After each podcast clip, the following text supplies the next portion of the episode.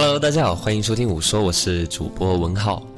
达尔文、歌德和普鲁斯特的共同点是什么呢？除了他们都是具有创造力的天才之外，他们身上啊还有一个共同的怪癖。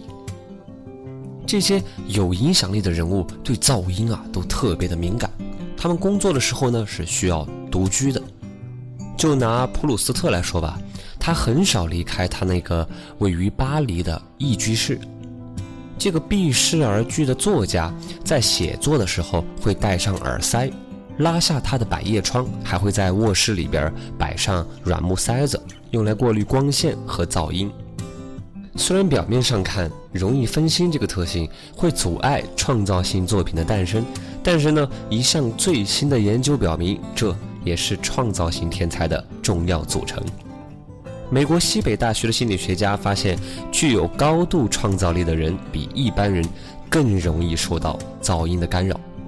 研究者要求参与者完成一项创造力测试，思考并且回答他们对于现实世界中的艺术和科学作品的看法。随后呢，研究者给参与者播放了一系列的蜂鸣声，并且监测他们的脑电活动。结果表明，创造力得分更高的人。对周围环境的声音更加敏感，也更加容易受到这个影响而分心。科学家推测，容易分心的人拥有更加广阔的注意范围，可能给创造性活动带来好处。具有创造力的人对他们周围环境的声音更加敏感，拥有一个更广阔的注意力范围，似乎给他们带来了一些好处。感觉超敏给创造力方面带来的好处包括有更丰富的经历。能够整合彼此之间联系不大的信息，以及能将这些彼此之间的关系不大的信息联系起来。